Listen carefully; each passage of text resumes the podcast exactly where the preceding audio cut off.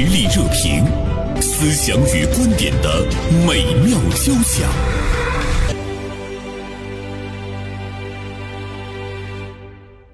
今天呢，我们要来和大家说一个脑瘫女孩小豆豆的故事。今天，大连晚报名笔视线的执笔人徐锦写了一篇文章，在你看不到的角落，我要说小豆豆，谢谢你。这篇文章看完之后呢，我几乎要流眼泪了。呃，当然，我们今天也要更多的去探讨，除了小豆豆带给我们的美好和力量之外，他所经历的那种爱，他所感受到的那种教育，给他的小生命带来的美好。那么今天呢，走进我们直播间的还有我们的一位老朋友小凡工作室的主理人小凡，向二位道一声中午好。中午好，原生。你好，叶生老师，你们好。今天在准备这期节目内容之前，我突然之间给徐锦发了一个微信，我说：“徐锦，我说这篇文章写的太好了，我说，呃，我希望能让我们的听众朋友事先能够知道一下，呃，这个脑瘫女孩小豆豆究竟是怎么回事儿，可否在我们节目一开始，徐锦呢给我们读一下她写的这篇文章？”在我的强迫之下，徐锦同意了。嗯，我们来听一下好吗？嗯啊，好的，嗯，好的。这个任务给我，我还有点紧张。那我给大家读一下吧。嗯，呃，文章的题目是在你看不到的角落，我要说小豆豆，谢谢你。笑起来弯弯的，好似月牙的眼睛，抿着的小嘴，还有不那么灵便的挪动着的脚步。从今年六月开始，重庆脑瘫女孩豆豆引起了很多人关注。记得我第一次看到关于豆豆的新闻，是学校新生录取通知后，妈妈给他拍摄的视频。豆豆迎着镜头一扭一扭地走过来，得知自己要上小学了，笑嘻嘻又略带腼腆地说：“我还以为人家会不要我呢。”一句话让无数网友破防。孩子纯粹干净的笑脸和他行动不便的腿脚是一种反差。小小年纪和面对生活不公平的从容淡定也是反差，而他轻描淡写却说出了最让人心疼的一句话，更是反差。这种巨大的反差让人忍不住关注这个小女孩。于是我们知道，这个叫豆豆的小女孩因为早产，出生时缺氧缺血，损害了运动神经，医生一度判断她这辈子只能在轮椅上度过。可是父母并没有屈从于命运，他们带着豆豆日复一日地进行康复训练。很多人通过豆豆妈妈的视频记录，更加了解这个小姑娘。五岁时，豆豆学会了独立行走，进入幼儿园学习。她学习穿衣时，因为动作不协调，穿得慢，一个劲儿地跟妈妈说对不起。六岁的豆豆学会了扎马步，她神秘兮兮地喊妈妈过来，说要给你个惊喜。今年九月，豆豆上学了，看着他脑袋上顶着一个红红的圆点儿，笑嘻嘻地走进教室，很多网友忍不住落泪。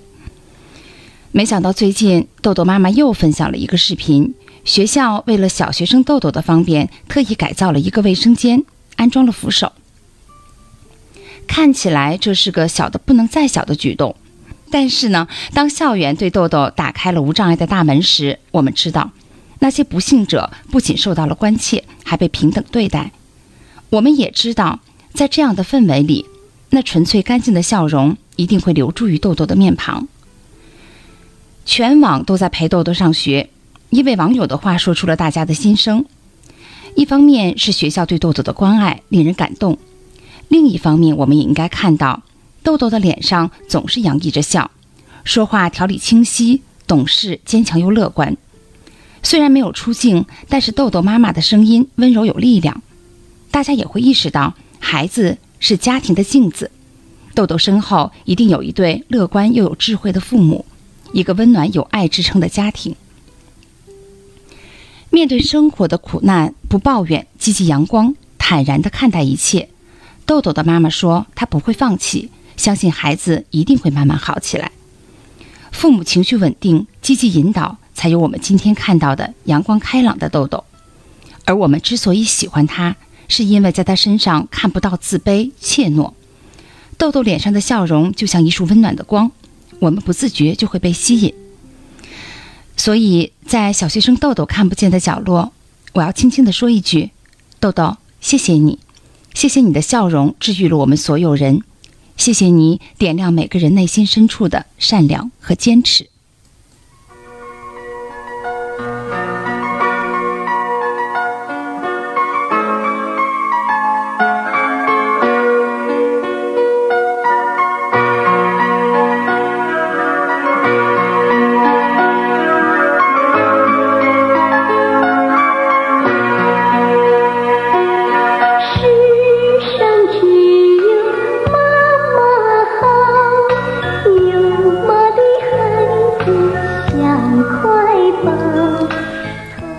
刚才呢，我们听了徐锦的这篇文章，在你看不到的角落，我要说小豆豆，谢谢你，感谢徐锦声情并茂的朗读，他用他的情感，甚至于那种来自于生命的感动，在给我们讲这个故事啊。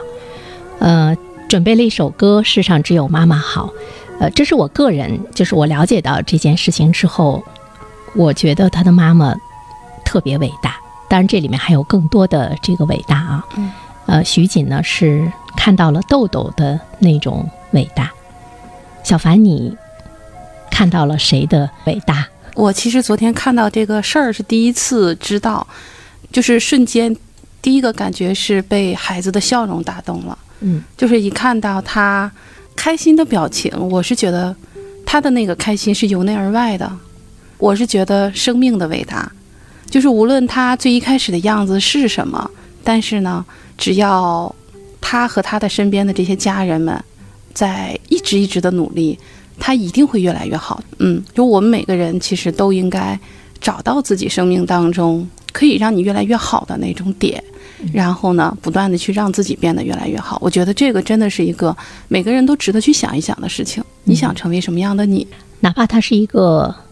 脑瘫的孩子，哪怕呢他是一个孤独症的孩子，其实他都可以成长成一个精神方面的那种健康可爱精神内核的健康，我觉得其实比外在的健康更重要。而且我刚才呢，眼前其实浮现了一个画面，我不知道你们知不知道，呃，就曾经有一个小狮子，它在狮群当中是被遗弃的，因为这个小狮子天生是有问题的。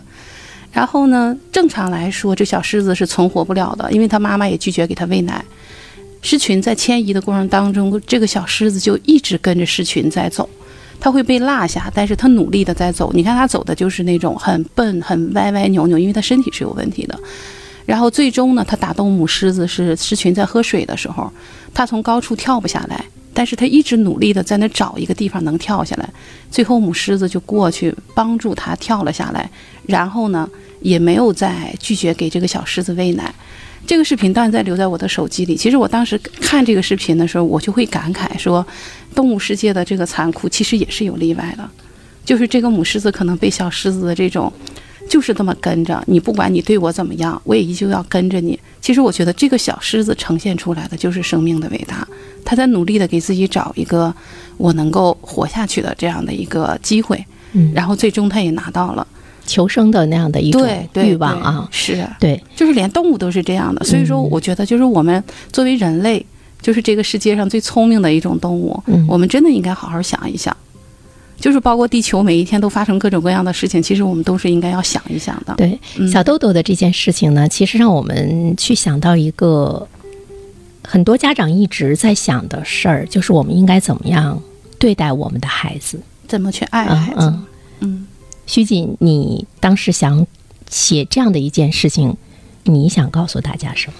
因为这个小豆豆的事情，其实我是关注了一段时间的。就是最初的时候，就是从他入学这个视频，当时我看到了，就是，哎呀，那个小孩子那样的，他又那样一脸灿烂的笑容，我是又心酸又为他感到高兴。嗯，因为在我们的成长过程当中，其实。呃，成年之后有了孩子之后，你回头想，我们小的时候在我们的班里，他一定是有一有一些那样的同学，好像哎，或者是智力上差一些，或者，但是我们那个时候，可能我们自身也没有这样的没有感同对我们甚至会觉得哎呀，有点瞧不起他，或者心里觉得哎呀，不太愿意跟他一起玩或者怎么样的。但是现在呢，当我的孩子上学之后，如果班就是面对他们也面对了，其实班里有一些跟他们不一样的孩子，那我都是，呃，一定会像。对待小豆豆这样的，可能是我长大了成熟了，也可能是我做母亲了，我一定都会跟他们说，哎，他只是这方面跟你不一样，每一个人都有特长，我们要跟他一样，跟他平等的对待他，去跟他玩。所以我看到这个小女孩，我就一直。就挺难受的，然后她后来的每一步每一步的妈妈发的视频呀，包括她其实也是被那个人民网 在一直在转发。其实我每一次都看，那我这一次看到这个卫生间这个，啊，我觉得就突然意识到，其实是一种救赎，就是双向的。之前呢，我一直是觉得这个孩子是需要我们帮助的，我们去爱他，去关心他，陌生人给予他帮助，父母家庭给他爱。那这一刻的时候，我突然觉得他是双向的。其实这个孩子的笑容，他激发了我们。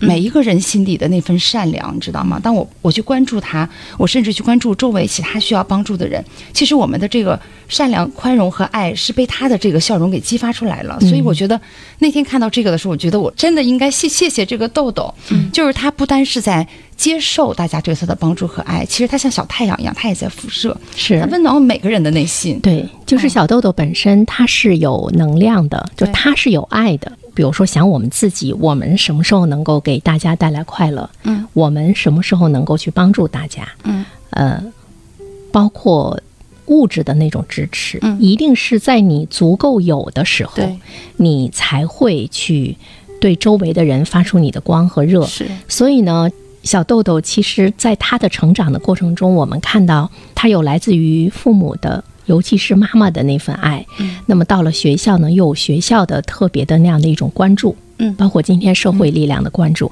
其实我们每一个人在这个社会上生存的时候，就是我们的那个状态，我们的那种爱是在于引导。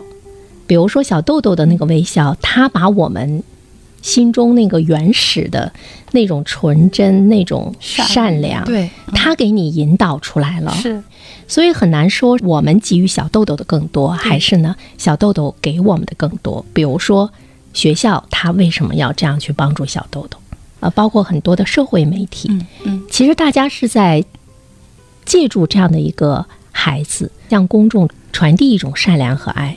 它是一个最好的教育，我觉得。嗯，它也是一个特别积极的，就是关于一个生长和你怎么面对生活的这样一个，我觉得就是一个范本儿，你知道吗？对这个包括对他妈妈的视频，你会发现每一期妈妈的这个话外音，就是。柔柔弱弱的这样的一个非常温柔的一个声音，我们当妈妈的人，我们都知道，我们在怀孕的时候反复的做检查，每一次我们多么希望生一个健康的孩子。嗯当你面对孩子他身体有疾病的时候，那可能很多人都是难以接受，他可能做不到，对，做不到这么心平气。写这个文章的时候，我想到了以前的一个经历，但是我就因为篇幅所限没有写进去。嗯，那时候做社会新闻嘛，你会遇到一些，比如孩子玩什么东西手被切断啦，或者怎么就发生一些意外。然后当你到那个重症监护室门口的时候，其实那个时候我还没有结婚，没有生孩子。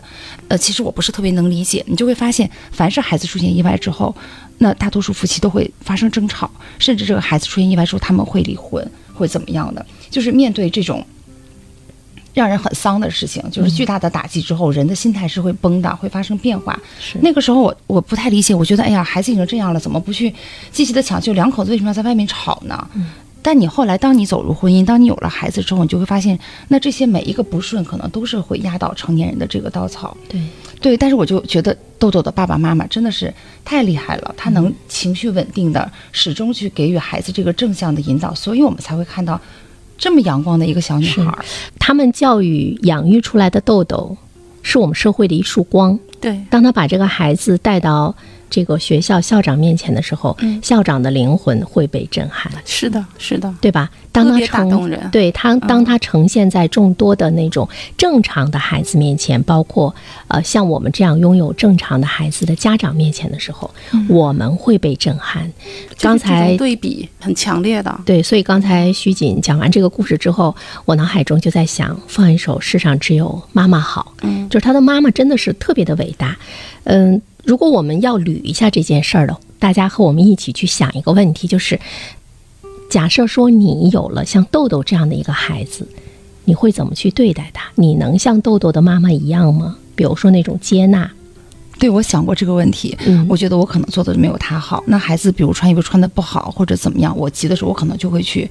很急的时候，你怎么还穿不好呀？怎么我可能就做不到这么情绪稳定。我觉得我可能自己觉得自己还算一个好妈妈，但是在情绪稳定的这个这个课堂上，我可能一直是欠缺的，所以我就非常非常的钦佩他。嗯，所以其实我们可能更多的人是缺少那种对孩子的最本真的一种爱。就是无条件的爱。经常我们挂在嘴上，这个无条件的爱到底是什么？嗯，嗯，其实，嗯、我是不敢想这个事儿，不敢把它迁移到自己身上。对，如果我的嗯孩子像豆豆一样，我会怎么样？我是觉得我不太敢想这个话题，是觉得这件这个话题其实对每一个亲身经历的妈妈来说是一个重。太难了，我觉得太难了，其实常不容易。我有的时候想，我们不一定是一定要想我们是有一个这样生病的孩子，其实就可以这么说吧，生活就是不完美的。嗯因为我的儿子已经五年级了，我可以跟他讨论这样的话题，我会给他讲。那我觉得生活就是不完美的。当你面对不完美的时候，你的态度是什么样的，嗯可能就决定了你的生活。我们可能没有豆豆这样的孩子，但我们一定会有别的烦恼。嗯你说你不管沮丧呀、抱怨呀，或者是我们是破罐破摔呀，我们现在开玩笑说摆烂呢，其实所有的事情不会有任何改变。而且其实有的时候我们要去想说，上帝给了我们一个正常的、健康的、可爱的天使，那我们是怎么样把他最后霍霍成了一个你也不愿意接纳的孩子？就是我觉得这个是我们生活中大多数父母需要想的。比如说，我们的孩子跟豆豆相比，我们已经有了十足的幸运。你真的是要对老天爷说一声谢谢，让一个很健康、很正常的孩子降临到我们的生活中。你为什么把同样是天使的一个孩子，你你最后把这个孩子给教育的，你不愿意去面对他，甚至于现在有很多的家长对于孩子的那种嫌弃。为什么我们生活中会经常有别人家的孩子，别人家的孩子？也有一些调侃的成分在里边吧。对，我觉得或者是我们都在关注别人家的孩子，嗯我们关注自己的孩子，关注的有有多少？嗯，人嘛，就是难免会比较，比较就是人。其实就是这样的，你比较孩子，你也比较工作呀，嗯甚至我们说最庸俗的，你也比较他穿了什么衣服呀，就是人不就是这样吗？嗯，但是我觉得可以推而广之，就是除了对孩子，我觉得真的是其实是对待困难和对待生活的态度。昨天我就想，恐怕没有人会拒绝这样一个小豆豆，当他就是那样的一个笑，小眼睛弯弯的在你面前的时候，你就不会去拒绝他。而且我觉得不拒绝的前提，可能是我们很多健康的家庭、健康的人，你突然之间觉得你需要，你需要豆豆的那个微笑，因为它能净化你，就是它能让你燃起对生命的、很多人的，生活里很久没有这样笑过了，嗯，所以他看到这个笑的时候，他一下子会被打动。社会热点，传媒观察，穿透共识，寻找价值，实力热评，谈笑间，共论天下事。今天呢，我们来和大家聊一聊脑瘫女孩小豆豆的故事啊。小豆豆呢，在妈妈的细心照料之下呢，已经成长为一个人见人爱的孩子，本身很健康、很乐观。呃，上学之后呢，学校也是给予了特别的一个照顾，比如说有小豆豆专门的那个洗手间，哎，呃，同时呢，我们也看到了社会哈给予他的呃那样的一种关注。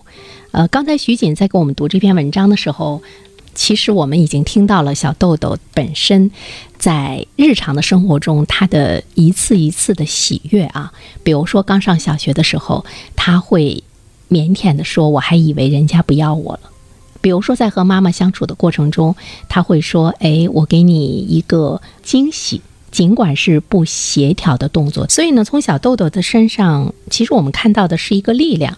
于锦的文章最后说：“感谢豆豆，你感谢豆豆的是什么？他对你的那个点燃吗？是的，我因为刚才我讲过了，之前我们一直觉得他是一个接受者，那我们其实现在觉得他是一个。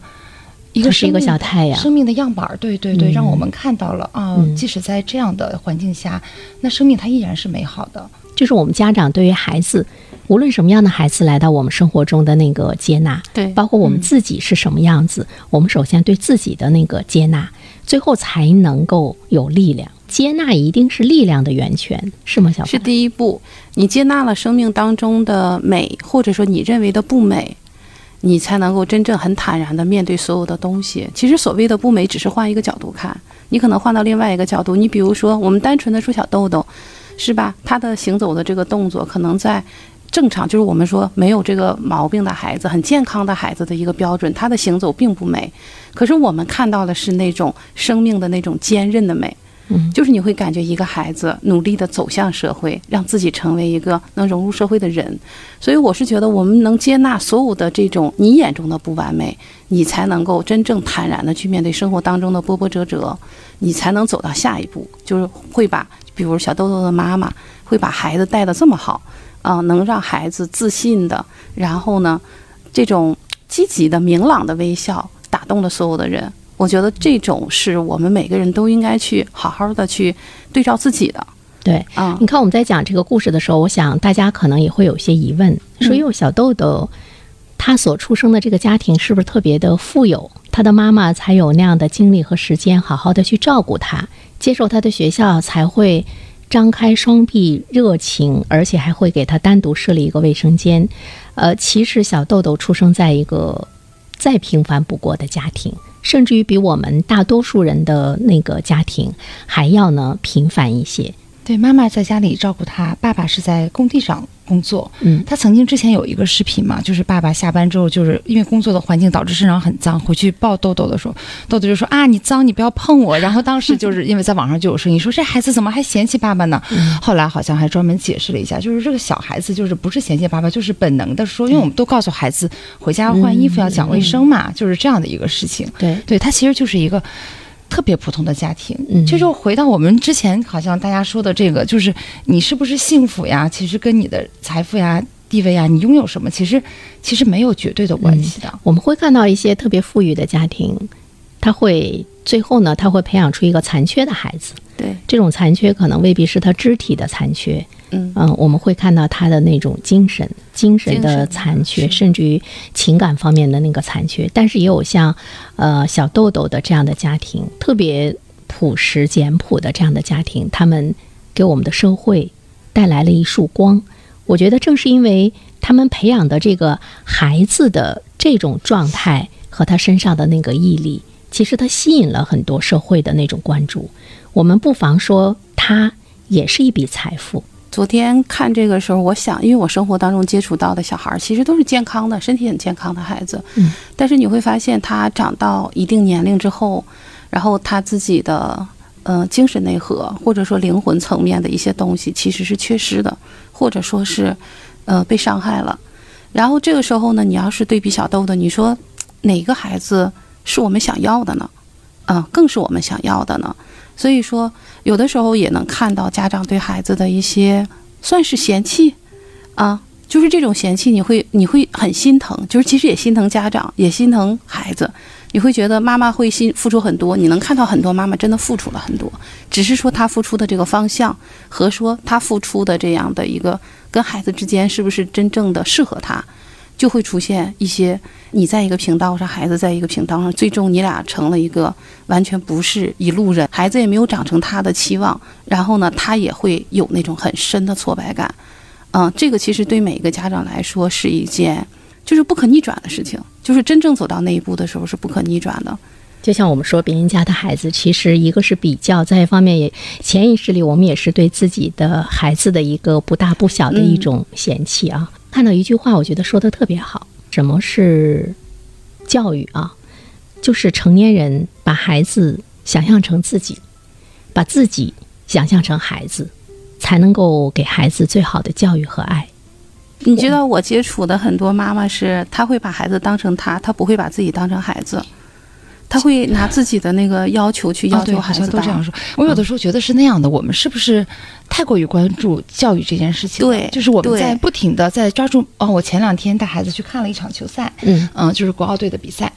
看比赛之后呢，我儿子当时就会说我说：“哎，妈妈、爸爸，你你们怎怎么是这个样子的？就是你在场上就 就控制不住自己会去那个喊，他踢得不好的就很生气。我因为我平时对他的教育呢，都是说，嗯，我们要换位思考呀，呃，你不能去诋毁别人。你不，他当时发现他发现他妈妈在看台上说你怎么踢得这么臭，然后他就感觉你你也哎忘形了那种。妈妈，你怎么能这样呢？你如果觉得你踢得好，你上去踢啊，你不能这样说。哎，我就说这个看球赛的时候，我们是那个嗯，可能情绪不太受控制会被点燃，然后就说看完球赛回来嘛，就是孩子也很高兴，我们也很高兴啊。不管怎么样，他赖赖巴巴的，他也算是赢了，对吧？嗯嗯嗯，然后我们就回来，然后就吃烧烤，太晚了。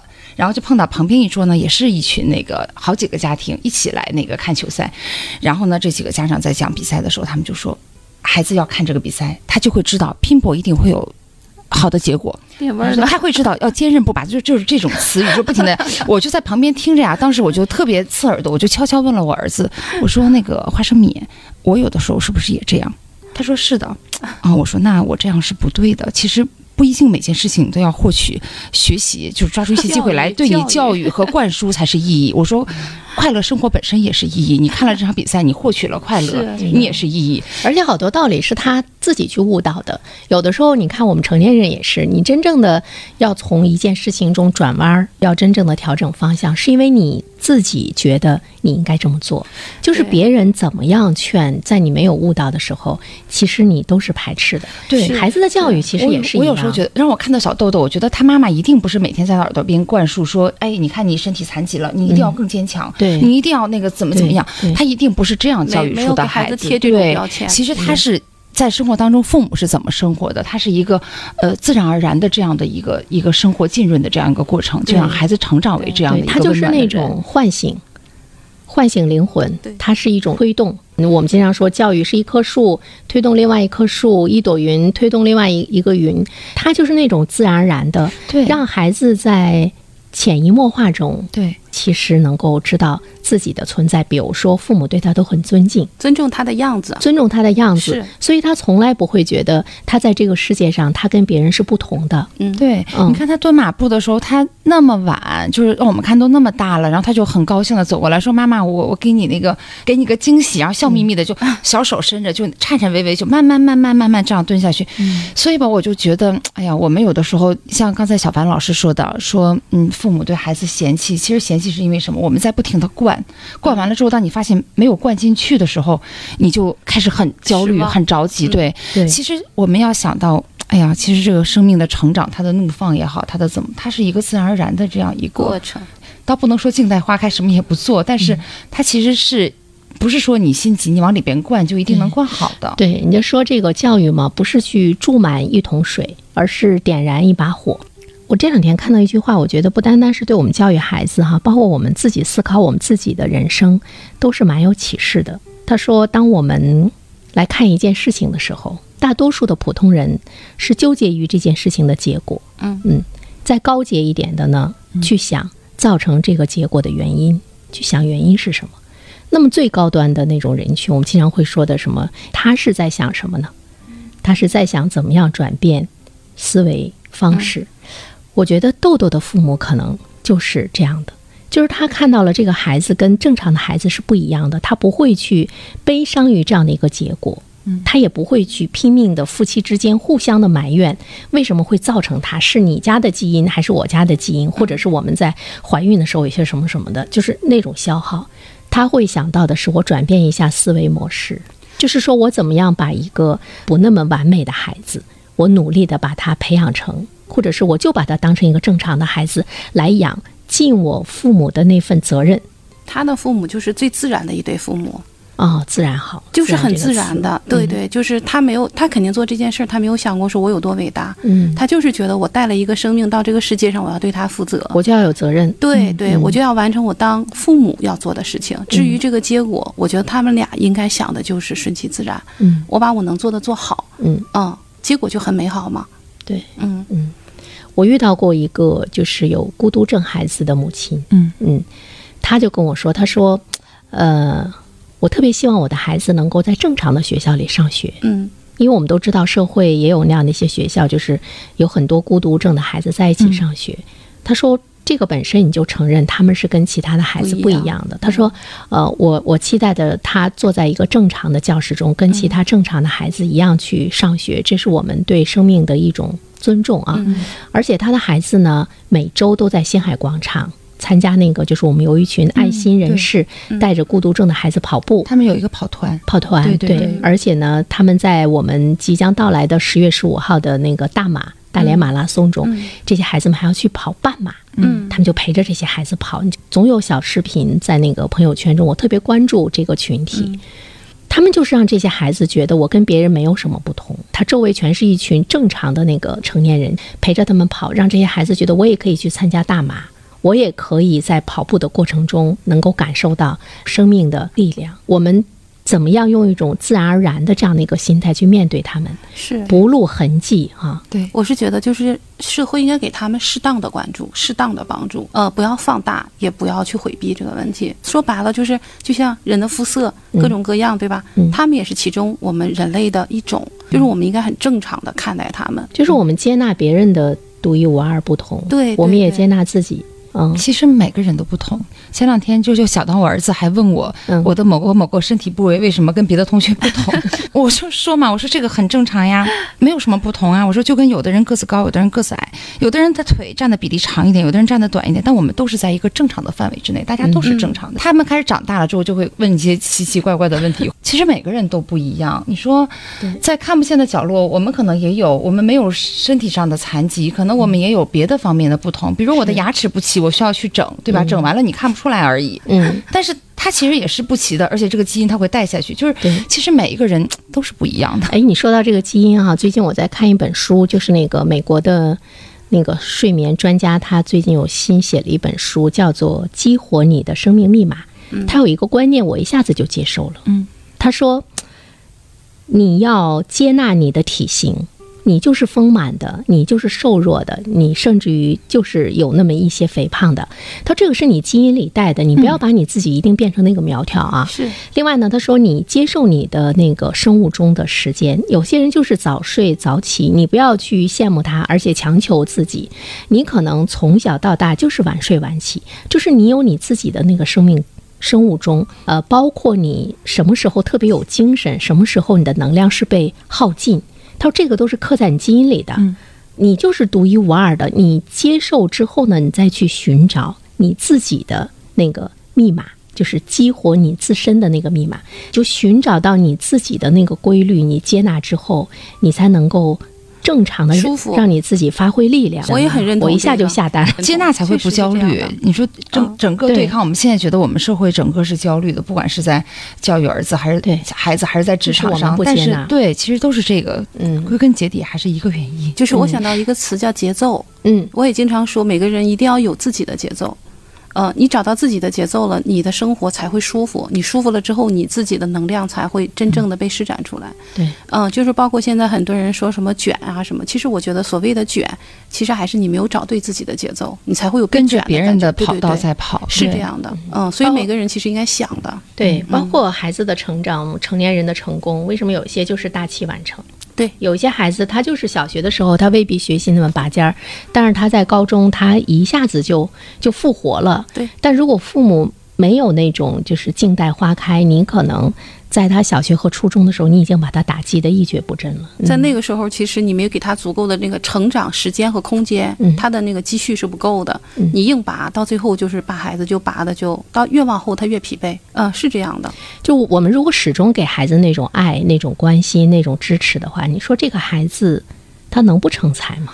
他即便在学习成绩方面不成才，他也会是一个情商 特别高的人。每个人都有自己的特长，有短处就一定有长处嘛。对，嗯他那种高情商，他未来他可以领导一群博士、博士后听他的。你看小豆豆的妈妈，她一定不是说我要把我的女儿培养成这个学校的 number one，这个她肯定不是这样的目标。她只要用这个话说，我们明天比今天进步一些，每天都在进步，嗯按照自己的节奏来就可以了嘛。是，其实我现在感觉小豆豆的妈妈应该看到孩子目前这个状态，她是心里是有幸福感的。爱你所拥有的，对，是我们每个人必须要做的。是嗯是。感谢徐锦，感谢小凡。